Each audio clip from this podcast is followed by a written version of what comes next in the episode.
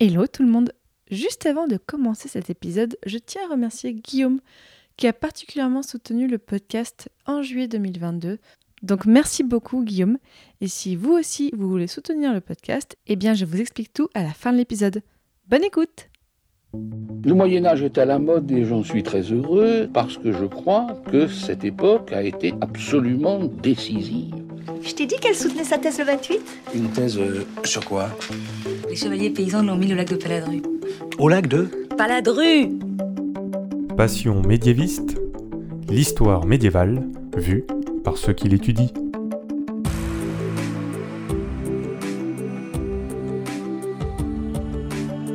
Est-ce que vous savez tout du Moyen Âge?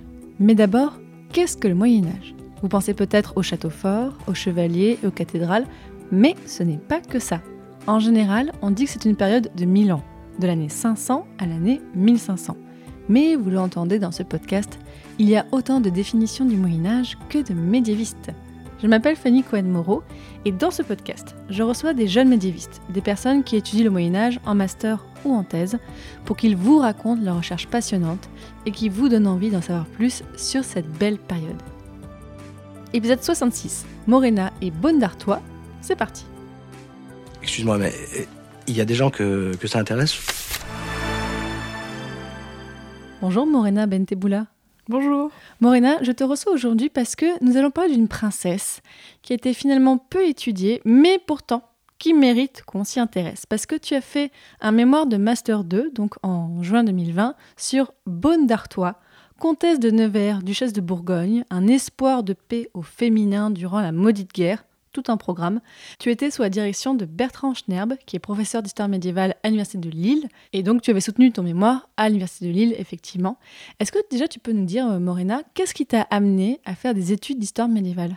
Alors au départ, j'étais plutôt orientée vers l'histoire moderne et c'est en arrivant à l'université, en suivant les cours de Monsieur Schnerb sur la guerre au Moyen Âge, et sur les cours princières, l'histoire bourguignonne, etc., que je me suis tournée progressivement vers l'histoire médiévale. Et pourquoi est-ce que tu as voulu travailler sur Bonne d'Artois? J'avais un attrait assez spécifique sur l'histoire des femmes, l'histoire du genre, et Monsieur Schnerb m'a proposé euh, de faire une biographie sur Bonne d'Artois, donc je la connaissais que de nom.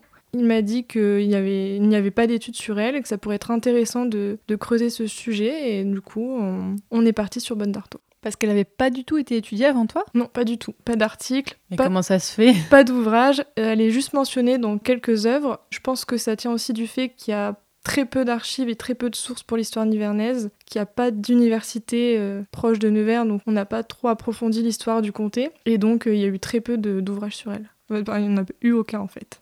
Et alors, avant de nous lancer dans la biographie de Bonne d'Artois, déjà, est-ce que tu peux nous expliquer pourquoi est-ce qu'il est important de l'étudier? Dans le courant de- du développement de l'histoire des femmes, de l'histoire du genre, c'est important de replacer euh, ces femmes pour l'histoire de Bourgogne en tout cas et même plus largement euh, dans l'histoire en général. Donc dans cette histoire de Bourgogne, de replacer ces femmes, le rôle qu'elles ont eu à jouer, qui est souvent euh, oublié, même inconnu parfois. Pourtant elles ont eu un rôle dans, dans des conflits très connus et pourtant on oublie parfois le, le rôle qu'elles ont eu dans, ces périodes-là, comme donc là dans la guerre de Cent Ans ou dans le conflit entre Armagnac et Bourguignon. Et donc voilà, ça me semblait important de, de développer cette biographie puisqu'il y a beaucoup de choses qui n'étaient pas connues, que j'ai pu trouver euh, dans mes recherches. Bon, alors raconte-nous déjà, partons du début, quand est-ce que naît Bonne d'Artois et où? On n'a pas de date précise pour sa, date de naissance. On connaît l'année, même s'il y a beaucoup d'erreurs, généralement on l'a, fait naître après, on fait de son frère l'aîné. Mais en fait, c'est Bonne d'Artois l'aîné, donc elle naît en 1394. On le sait grâce à une source euh, qui mentionne la naissance de la fille du comte II, et c'est la seule fille, même si certains ouvrages postérieurs, surtout pendant l'époque moderne, mentionnent une, une Catherine, mais il n'y a pas eu de Catherine d'Artois, ils n'ont eu que trois enfants et c'est la seule fille. Donc elle naît euh, à la fin du printemps, donc fin mai, début juin. On annonce euh, la fille du comte II à divers personnages comme euh, le duc d'Orléans. Et donc elle naît en 1394, puis vont suivre l'année suivante son frère Charles en 1395, puis Philippe en 1397. Et est-ce que tu peux nous replacer le contexte historique de l'époque? Au moment de sa naissance, on se situe euh, donc pendant la guerre de Cent Ans, donc à la fin du XIVe siècle. On est dans une période où la guerre de Cent Ans, on est plutôt dans une phase d'accalmie. On signe des trêves. Charles VI, roi de France, qui est sous tutelle progressivement à la fin du XIVe siècle. Il n'y a pas de guerre ouverte pour l'instant avec l'Angleterre, donc on est plutôt dans une phase de calme. Puis progressivement au cours de son enfance, les conflits vont prendre de l'ampleur. Donc la guerre de Cent Ans va reprendre, va devenir de plus en plus violente, surtout à partir du règne d'Henri V. Et un autre conflit parallèlement va se déclarer, un conflit civil en France, donc entre les Armagnacs et les Bourguignons, et dont sa famille va être très liée au conflit faudra un jour que je consacre un épisode pour raconter ça parce que c'est quand même euh, voilà un conflit dans le conflit euh, qui a fait beaucoup de dégâts en France. Même si j'en avais un petit peu parlé dans leur série qu'on avait fait sur le traité de Troyes, voilà qui était sorti en décembre 2020. Si ça vous intéresse, auditeurs, allez écouter. Et est-ce que tu peux aussi nous décrire sur quel espace règne son père? Enfin, on est dans quelle zone géographique par rapport à la France? Alors, on est sur le comté 2, puisque la maison d'Artois... Tu écris comment 2 de euh, D apostrophe EU. D'accord. Donc c'est en Normandie. C'est un petit comté dont les revenus sont quand même assez corrects pour une personne de sa condition. Donc ça fait plusieurs années, plusieurs décennies que la maison d'Artois n'a plus le comté d'Artois. Donc euh, c'est juste ils ont que le nom en fait là. Ils ont que le nom puisque le comté d'Artois du coup via Mao est, finalement échu euh, à la maison de Flandre puis à la maison de Bourgogne par le mariage de Marguerite de Mal et de Philippe le Hardy. Donc là, ils règnent sur un petit comté dont les revenus sont assez, euh, donc sont pas à la hauteur de revenus comme celui du comté de Nevers ou du comté d'Artois, mais sont quand même assez corrects. Alors tu as commencé à nous le dire, mais raconte-nous quelle est la place et l'importance de la famille. Comment tu pourrais décrire la famille de Bonne d'Artois? Où est-ce qu'elle naît?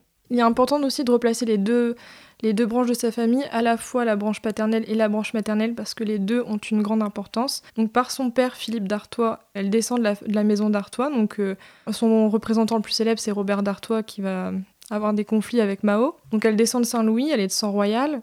Son père va être connétable de France jusqu'à sa mort à Nicopolis. Par sa mère, elle descend des Berry. Donc elle est la petite fille de Jean de Berry, donc sa mère Marie de Berry. Elle est arrière-petite-fille du roi de France Jean de Lebon, donc elle est de sang royal par ses deux branches. Par de deux côtés, ouais, ça va, c'est plutôt bien. Elle grandit dans une famille qui est assez importante. Son grand-père est un des personnages les plus influents du royaume. Sa mère va se remarier en 1400 avec le duc de Bourbon, mon futur duc de Bourbon, Jean. Donc euh, par cette branche, elle va avoir des demi-frères et des demi-sœurs euh, de la maison de Bourbon, dont le futur duc Charles, de qui elle va être assez proche. Et elle n'avait pas eu de frères et sœurs de... qui étaient à la fois de sa mère et de son père?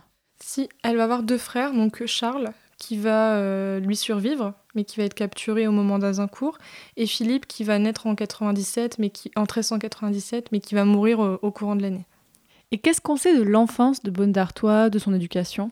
On sait peu de choses sur son enfance, donc faute de sources, c'est souvent le cas euh, pour des personnages de cette époque. On a souvent, même pour les garçons, peu d'informations, mais on peut essayer de replacer le contexte en connaissant les, personnages, les personnes de sa famille. Sa mère, Marie de Berry, euh, ne se remarie pas tout de suite. Son époux meurt en 1397, elle se remarie en 1400. Pendant la période de sa régence, euh, elle euh, gouverne surtout à Monceau, donc dans le comté 2, c'est en Normandie. C'est une famille très lettrée, tournée vers les arts. Ce sont des mécènes, elles sont assez proches de Christine de Pisan. Donc elle grandit dans, ce milieu. Même sa tante, de qui elle est très proche, donc Jeanne d'Artois, sœur de son père, dame de compagnie de la reine de France, Isabeau de Bavière, donc femme de Charles VI. On lui connaît euh, par un document bourguignon sa bibliothèque qu'elle donnera par la suite en héritage à Bonne d'Artois, même si à cause d'un conflit, elle n'arrivera pas à les récupérer euh, avant de mourir.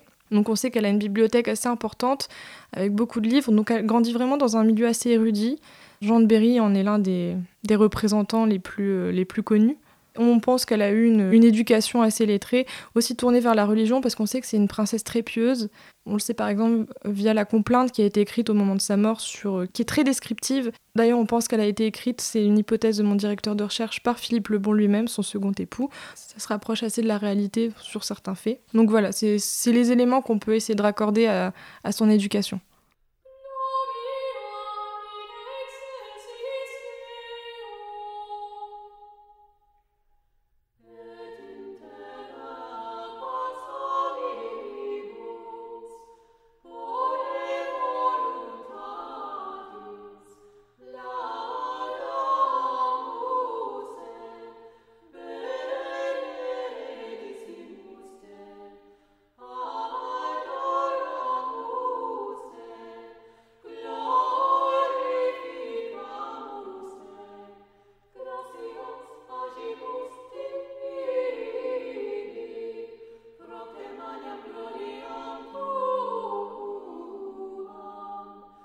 Donc une fois qu'elle est grande, bah, pour une femme du Moyen Âge, on pense, et puis pour les hommes aussi, en fait tout le monde, on pense euh, au mariage.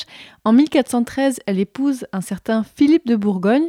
Comment se fait ce choix de ce mari Comment se fait ce mariage? Alors, il répond, comme beaucoup de mariages de l'époque, à des raisons dynastiques et politiques. Philippe de Bourgogne, pour le resituer un peu, c'est le dernier fils de Philippe le Hardy, duc de Bourgogne, et de Marguerite de Mal. Donc c'est le frère de Jean sans peur, donc le duc de Bourgogne qui est assez célèbre. Lui, il, euh, il, obtient le comté de Nevers à la mort de son père, lorsque son frère devient duc de Bourgogne. Jean sans peur était comte de Nevers, donc il, donne le comté à son frère, puis il récupère ensuite le comté de Rethel lorsque son frère Antoine devient duc de Brabant. Sa première épouse meurt en 1411. Il n'a pas de descendance. On pense qu'il a eu un enfant mort-né ou alors qui est mort assez jeune. Donc il lui faut une descendance. Le mariage se déroule en 1413, donc on est déjà dans une phase de, de guerre civile. Donc c'est un représentant de la maison de Bourgogne les Berry, parce que c'est plutôt Jean de Berry qui va chapeauter l'union de, sa petite fille euh, dans sa politique euh, dynastique qu'il mise sur les, fils, sur les filles, pardon, puisque la plupart de ses fils sont morts. Donc une, une stratégie familiale féminine.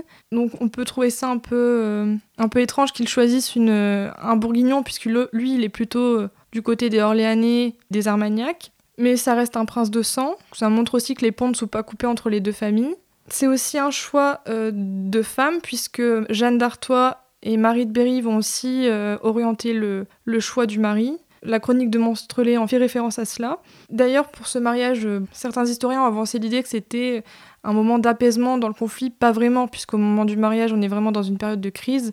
On est pendant l'épisode cabochien. L'épisode quoi? Cabochien, donc c'est une révolte parisienne où euh, les Bourguignons vont commencer à prendre le pouvoir, notamment sur Paris. Donc. D'accord, je connaissais pas, c'est rigolo comme nom. Donc on est vraiment dans une période de crise.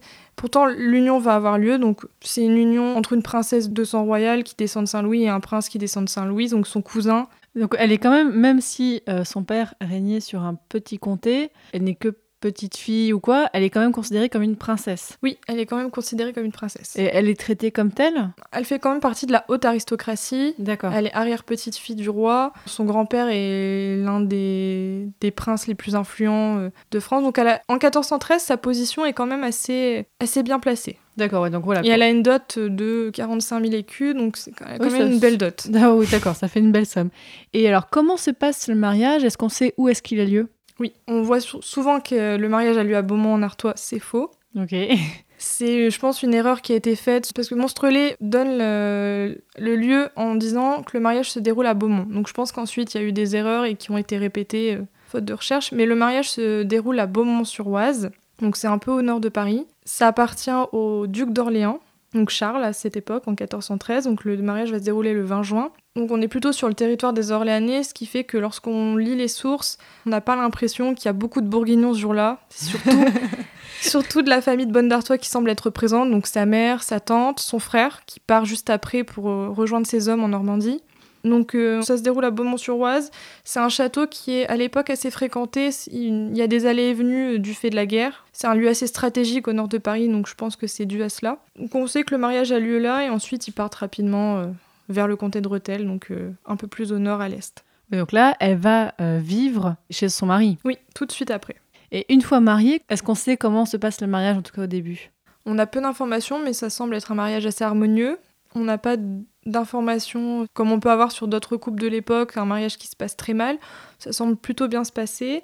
Il gagne tout de suite après le mariage le comté de Rethel, donc qui est l'une des possessions de Philippe de Bourgogne, qui se situe un peu au nord de la Champagne, à l'est. Donc là, ils vont vivre dans des résidences comme le château de Rethel, le château de Mézières. Ils vont rapidement avoir des enfants. Bonne d'Artois va accoucher d'un premier fils dans le comté de Rethel, Charles, futur comte de Nevers, en 1414, donc euh, en juillet. Ouais, juste après le mariage. Quoi, juste ouais. après le mariage. Et d'un second fils en octobre 1415, là dans le comté de Nevers, qui vont réussir à regagner, puisqu'à cause de, de, problèmes politiques, ils vont plus pouvoir aller dans le comté de Nevers pendant quelques mois. Et euh, au début de l'année 1415, ils peuvent enfin regagner le comté. Et là, elle va retomber enceinte et accoucher au mois d'octobre euh, d'un nouveau fils, Jean, qui sera aussi comte de Nevers. Bon alors malheureusement, là après ça se passe plus très bien parce que il y a un petit problème, enfin même plutôt une, une tragédie. Qu'est-ce qui se passe? Alors il va y avoir l'épisode d'Azincourt qui va être assez... euh, Donc, qui est une grande bataille. Est-ce que Grande tu peux nous- bataille. Nous, dire un petit peu quelques mots sur Azincourt? Donc c'est une bataille euh, entre l'Angleterre et la France au mois d'octobre 1415, qui est une grosse défaite française, où il va y avoir beaucoup de prisonniers, beaucoup de morts. Son mari va faire partie de ces princes qui vont y mourir. Oh non. Comme le frère d'ailleurs de Philippe, donc Antoine, duc de Brabant, va venir combattre avec Philippe de Bourgogne, il va aussi mourir. Ça va être assez marquant puisqu'elle va perdre son mari, son frère va être capturé, son beau-père va être capturé. Ça va être un épisode euh, un peu marquant pour la princesse. Son grand-père va pas tarder à mourir l'année suivante, donc on est dans une période où elle perd ses grands appuis politiques, elle perd son mari, ouais. elle va devenir veuve, elle va aussi devenir régente puisqu'elle a eu deux fils, dont Charles qui est l'héritier, donc elle doit, elle doit prendre la régence pour eux. Donc c'est une période assez difficile. Elle va rester à Nevers. Donc en plus elle vient d'accoucher. On n'a pas la date précise de l'accouchement. Donc certains auteurs, pour je pense dans une vague romantique, ont voulu donner la date de naissance de, de Jean le jour de la bataille d'Azincourt Oui, qui bon, naît quand même. euh, lorsque son père meurt. Mais non, parce qu'on a, on a la date du baptême qui est le 21. Donc euh, elle accouche probablement au, au début du mois d'octobre. Donc elle, c'est une, une jeune maman qui vient de perdre son mari. Donc le roi, notamment Charles VI, va lui laisser un peu de temps, le temps de prendre ses dispositions, de se remettre du deuil. Puis elle va commencer à assurer la, régence, donc elle, va, elle ne va plus quitter le comté de Nevers à partir de là. Donc l'accouchement a lieu à Clamecy et ensuite elle va rester dans le comté de Nevers. Et là, ça veut dire qu'elle va exercer un pouvoir politique, qu'elle va vraiment, donc, euh, en tout cas pour la régence, s'occuper de, de terre. Elle avait la formation pour ça. En fait, elle était prête, tu penses?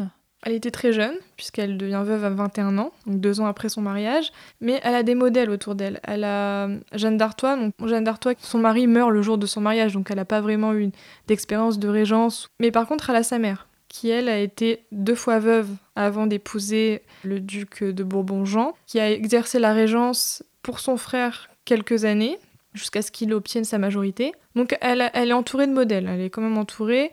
Elle a aussi d'autres soutiens qui sont le duc et la duchesse de Bourgogne. On sait qu'elle va être assez proche de la duchesse Marguerite, euh, épouse de Jean sans peur, dans les années qui vont suivre. Elle va être aussi assez proche de Jean sans peur, donc là on ne sait pas si c'est une entente cordiale. En tout cas, elle va se mettre sous sa protection. Un choix assez intelligent puisque le comté de Nevers euh, est, est d'obédience bourguignonne. Donc, elle, ouais, elle reste dans le giron Elle reste dans le giron voilà. bourguignon. Mais est-ce qu'elle reste veuve longtemps? Elle va rester veuve assez longtemps. En tout cas, pour l'époque, euh, on peut considérer que c'est un veuvage assez long, puisque son mari meurt en 1415, elle ne va se remarier qu'en 1425. Ouais, donc, Euh, 1424, pardon. donc quasiment 10 ans euh, de veuvage Oui. Donc, elle se remarie, mais elle se remarie avec qui? Et pourquoi est-ce qu'elle se remarie? Est-ce qu'elle n'aurait pas pu rester veuve, tout simplement? Donc, elle va se remarier en 1424 avec Philippe le Bon, donc, euh, qui est le neveu de son premier mari. Donc, ça reste dans la famille, On en fait. reste, euh, on reste dans les, dans les Bourguignons, dans les Philippes.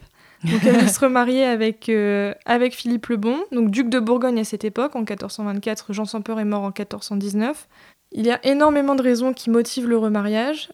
Pour Bonne d'Artois, c'est principalement à cause de l'insécurité qui règne dans le comté de Nevers. C'est un comté extrêmement dur à garder, puisque en fait, il se situe exactement entre les deux entités politiques qui s'affrontent.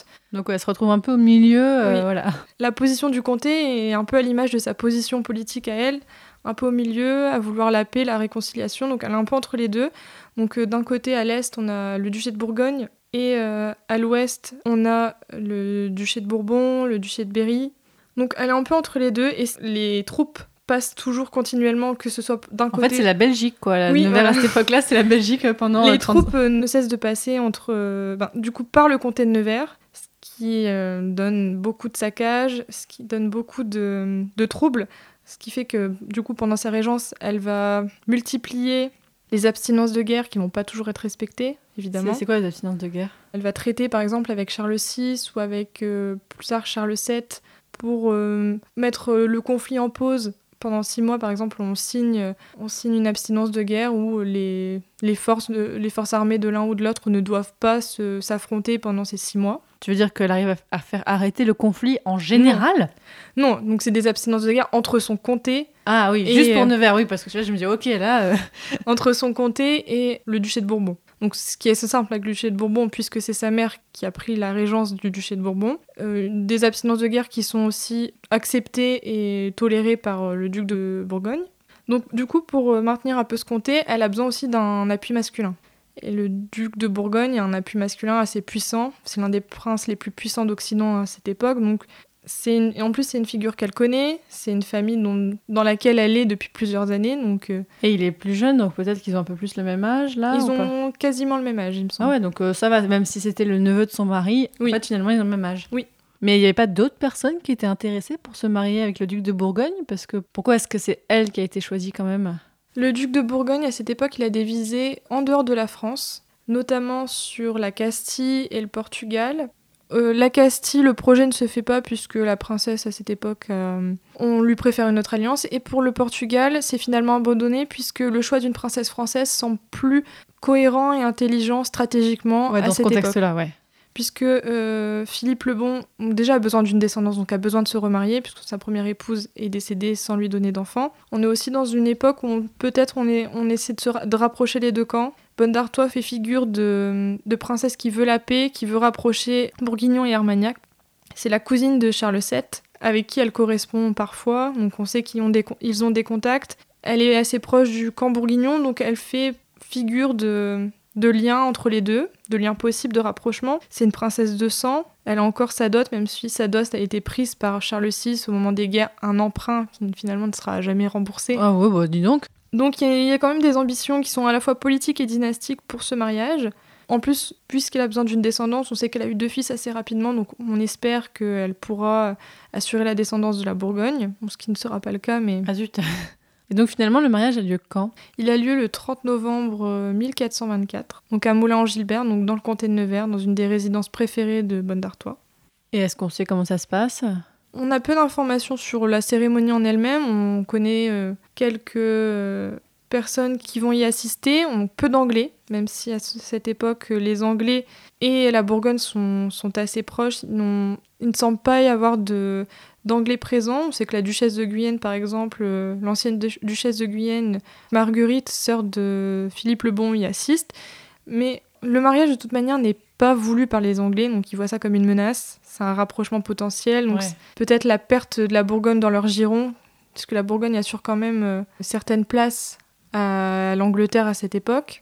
Donc c'est un mariage qui est très mal vu par euh, le camp anglais. D'ailleurs, on parle, dans certaines sources, on parle d'un complot anglais qui aurait voulu faire arrêter le mariage, Ah ouais, carrément. une tentative d'assassinat du duc de, de Bourgogne. Mais donc, non. euh, Ah ouais. D'ailleurs, c'est sans doute pour ça que le mariage se fait rapidement et pas dans l'opulence euh, habituelle des ducs de Bourgogne. Enfin, rapidement. Le temps d'obtenir les dispenses, puisqu'ils sont quand même assez liés. Euh, Le fils de Bonne d'Artois a pour parrain le père de Philippe le Bon, donc son futur Ouais. mari. Elle, a- elle épouse le neveu de son dernier mari, donc c'est assez compliqué. Donc ils ont demandé au pape est-ce qu'on peut Oui? Le pape a dit ok c'est bon. Le pape a fourni les dispenses, on, on les a, en- on a, on a des, des sources qui sont relatives aux dispenses, donc Mais comme on le disait, euh, malheureusement, effectivement, elle n'aura pas le temps de donner des héritiers au duc de Bourgogne parce que elle meurt juste après. Mais qu'est-ce qui se passe? Est-ce que c'est vraiment là un attentat qui a réussi ou pas? Non. Alors, on a très peu d'informations sur sa mort. Elle est mentionnée dans plusieurs chroniques. Donc, à partir des sources comptables, on peut avoir la date de mort. Donc, elle meurt le 17 septembre 1425, donc Ah ouais. moins, euh, Moins d'un an après le moins mariage. d'un an après le mariage. Donc, les sources font référence à un flux au ventre. Ok. C'est assez vague. Certains historiens ont pensé à une fausse couche. J'ai beaucoup réfléchi à cette hypothèse. Elle me semble peu probable puisque pendant plusieurs, ça fait plusieurs mois qu'elle ne voit plus son mari, qui est parti euh, régler le conflit en Hollande. Ok, donc, Donc, il a abandonné sa jeune mariée quoi. Oui. Donc ça m'étonnerait que ce soit une fausse couche, ou alors ça elle était dans un stade de grossesse assez avancé, presque au terme. Et là, je pense que ça aurait été mentionné dans les sources, il y aurait eu un peu plus d'informations qu'un flux au ventre. Donc je pense pas que ce soit lié à ça. Peut-être la dysenterie ou une maladie, mais je je pense pas que ce soit la fausse couche. Parce que est-ce que dans le contexte de l'époque, est-ce qu'il y avait des, je sais pas, des manques? Est-ce qu'il devait, euh, est-ce que c'était compliqué peut-être économiquement? Est-ce qu'il manquait de certaines nourritures? Euh, oui, après, elle est même duchesse de Bourgogne, c'est un, un duché très riche. Ouais, là, elle a, elle a bien monté dans, la, dans la catégorie sociale. Donc là, je pense pas qu'il y ait de manque. euh, Il n'y a pas de restriction quoi. Non. Par contre, juste avant sa mort, elle fait un voyage à Autun, puisqu'elle c'est elle qui va chapeauter le mariage de son demi-frère, donc euh, le futur duc de Bourbon, avec la sœur de Philippe le Bon, Agnès. Donc elle va être l'une des instigatrices et l'une des, des organisatrices de ce mariage qui est voulu depuis des années, depuis même depuis Jean sans peur. Elle fait le voyage jusque Autun, elle revient et c'est peu après son retour en- à Dijon qu'elle meurt. Ah, donc en fait, elle est juste tombée malade. quoi, Oui, je tout pense. simplement. Est-ce qu'on sait où est-ce qu'elle est enterrée ou on n'a plus de traces aujourd'hui? Elle était enterrée donc euh, originellement donc dans la crypte, la chartreuse de Champmol euh, à Dijon, donc qui était la crypte euh, de la famille. Donc originellement son cercueil était à côté de celui de Jean sans peur et de Marguerite son épouse. Puis il a été déplacé au moment de la mort de Philippe le Bon, donc, euh, ouais. donc dans une autre pièce pour qu'elle soit à côté de son mari. Puis elle a été rejointe par la troisième épouse de Philippe le Bon, Isabelle de Portugal. Donc ils n'ont jamais eu de gisant, puisque c'était euh, Charles le Téméraire de les faire construire, ça prenait un certain temps. Et puisqu'il meurt dix ans après son père, les gisants n'ont jamais été faits. Donc ils- ont reposé dans des cercueils plusieurs siècles, jusqu'à la Révolution française où ça a été saccagé. Et donc là, on n'a plus les dépouilles. En fait, les cercueils ont été saccagés, on a des restes d'os, mais bon, c'est compliqué de savoir à qui ils appartiennent, puisque en fait, euh, lorsqu'on voit sur les plans, euh, l'une des premières pièces dans laquelle on arrive, c'était la pièce où ils étaient eux. Donc c'est les gisants qui ont le plus souffert des saccages. Donc il reste encore quelques os qui sont actuellement euh, dans l'église de Sainte-Bénigne à Dijon. Et donc ils sont tous ensemble, enfin tous les, os qui restent euh, sont ensemble. Donc on n'a pas de les autres gisants euh, qui avaient été construits sont au musée des beaux-arts de Dijon. D'ailleurs, je renvoie aussi vers mon épisode que j'avais fait sur la visite du Dijon médiéval. Donc, on n'était pas trop rentré dans les églises, mais si vous voulez un peu vous replonger aussi dans l'époque du co- contexte du Dijon médiéval, vous pouvez écouter cet épisode qui est sorti à l'été euh, 2020. Voici la cathédrale de Dijon. Alors moi j'ai tendance à appeler euh, cet édifice plutôt une grande abbatiale parce qu'on a de cathédrales ici qu'à partir de la Révolution française si tu veux. À Dijon, la première cathédrale date de 1731 et ce n'est pas celle-ci, c'est une église qu'on nomme Saint-Étienne.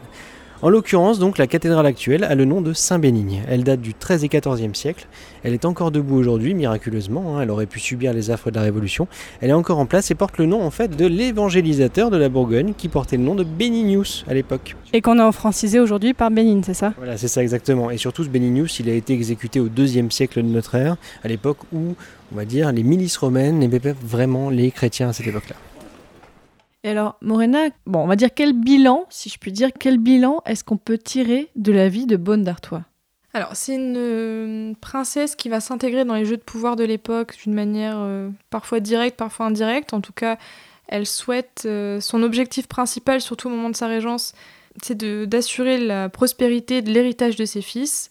C'est avant tout une mère, elle est très proche de ses fils, donc Charles et Jean. Il reste souvent avec elle, donc elle va orienter sa politique vers la paix, vers la réconciliation donc, entre les princes français.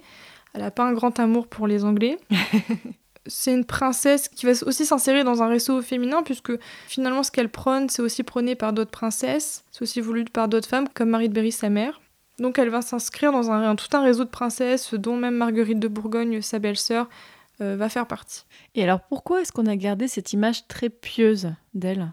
Euh, je pense que c'est d'abord dû à la complainte. Oui, dont tu nous parlais tout à l'heure. On a longtemps pensé qu'elle venait d'un certain Guillaume de Vaudrey, mais en fait, quand j'ai commencé à travailler dessus, quand j'ai commencé à chercher qui était ce Guillaume de Vaudrey, pour me demander si c'était un proche de la princesse, je me suis rendu compte que le seul Guillaume de Vaudrey qui existait était quand même assez euh, très jeune au moment de la rédaction, donc c'était un enfant, donc ça me Ouais. semblait un peu étrange.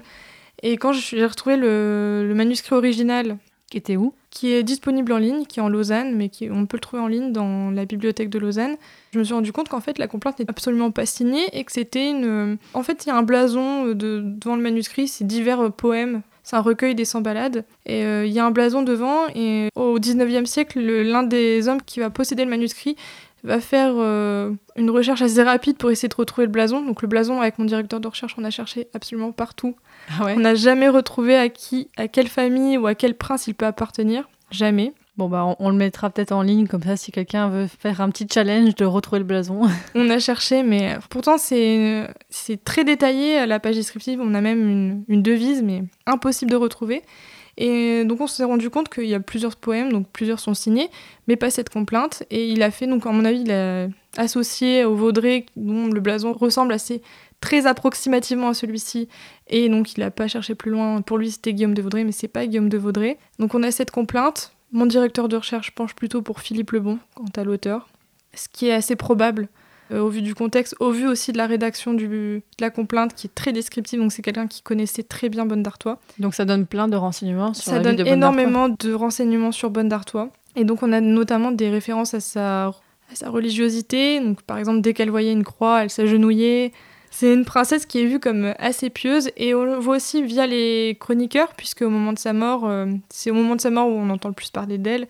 Il y a quelques références et ça fait souvent référence à sa piété, qui est euh, louée dans, dans les chroniques. Et euh, Morena, quelles sont les difficultés que tu as rencontrées pendant tes recherches sur Bonne d'Artois Alors le problème, la difficulté principale, ça restait les sources, puisque comme je l'ai dit au début, il y a très peu de sources pour le comté de Nevers. Elles sont, elles- la plupart ont été détruites euh, pendant la Révolution, puis elles ont été euh, abandonnées et jetées aussi à un moment par un- l'une des personnes qui s'occupait des archives au 19e siècle. Donc on a des pertes assez énormes. Pour le- la fin du Moyen Âge, on n'a quasiment rien. Donc je suis passée via des via les chroniques pour pallier à ça, les sources bourguignonnes, pendant la période où elle est duchesse, euh, des auteurs euh, qui ont travaillé sur le comté de Nevers au 19e siècle, comme René de l'Espinasse. C'est là que j'ai pioché mes, mes informations principales, mais il y avait très peu de sources et c'était même un moment où on s'est même demandé euh, si euh, j'allais réussir à sortir quelque chose, parce qu'il y avait vraiment pas grand-chose. Et donc, comment s'est passée la relation avec ton directeur de mémoire? Très bien. On a hum, beaucoup travaillé ensemble, on a beaucoup cherché sur certaines pistes qui nous semblaient euh, impossibles. Par exemple, sur la complainte, on, y a, on a vraiment travaillé dessus pendant des jours et des jours et jusqu'à trouver enfin une hypothèse à peu près qui nous semble la plus cohérente possible. Puisque Bonne d'Artois, c'était un challenge, puisqu'il y avait peu de sources, il fallait quand même réussir à retracer toute une vie, et c'est assez compliqué quand on a un matériau de recherche assez réduit. Alors Morena, à l'heure où on enregistre ce podcast, ça fait à peu près un an que tu as rendu ton mémoire. Qu'est-ce que tu fais depuis? J'ai préparé les concours de l'enseignement, donc euh, le CAPES. Euh, j'ai commencé à préparer l'agrégation pour obtenir euh, mes concours et pour plus tard faire une thèse, parce que j'aimerais bien continuer dans l'histoire médiévale. Et tu sais déjà sur quel sujet tu aimerais te tourner?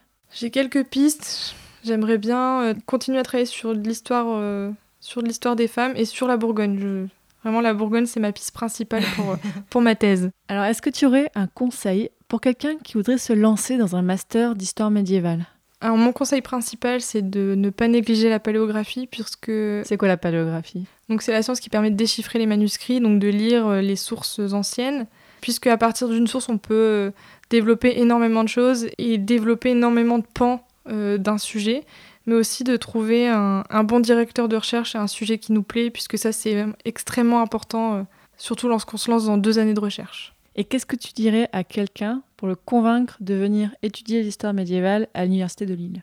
À l'Université de Lille, on a d'excellents professeurs d'histoire médiévale. J'ai adoré faire mon master et ma licence à l'Université de Lille, donc notamment Bertrand Schnerb, euh, de qui j'étais euh, l'étudiante, mais aussi Élodie Lecup Desjardins. Donc les deux travaillent sur la Bourgogne, euh, Élo- Élodie Lecup Desjardins surtout sur l'histoire des Pays-Bas à la fin du Moyen Âge. Et j'ai adoré, l'ambiance était géniale, on était très entourés, donc personnellement je n'ai aucun regret quant à mon master sur l'île.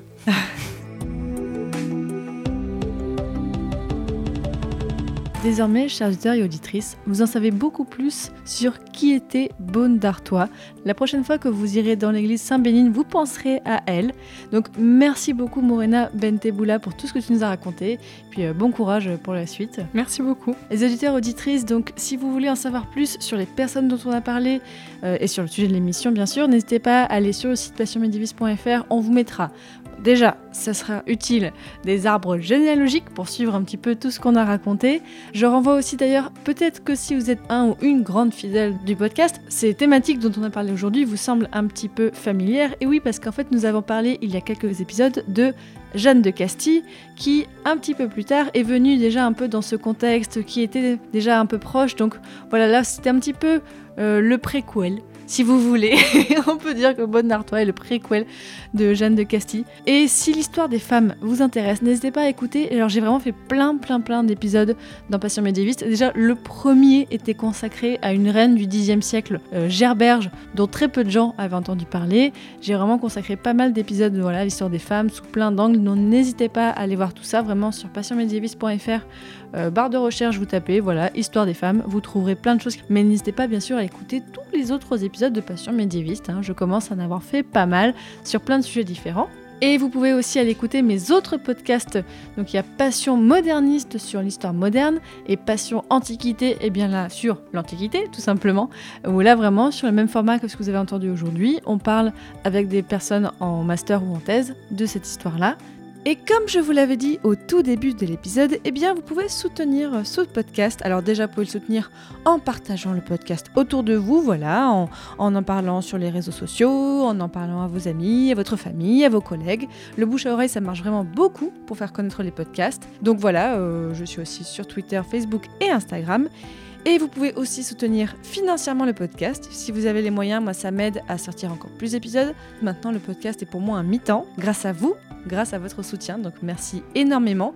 Et d'ailleurs ce mois-ci, je tiens à remercier quelques personnes, donc déjà Guillaume que j'ai remercié au tout début, mais aussi François, Frédéric, Muller, Eustache, Laurent, Yann, Stéphane, Serena et Léo.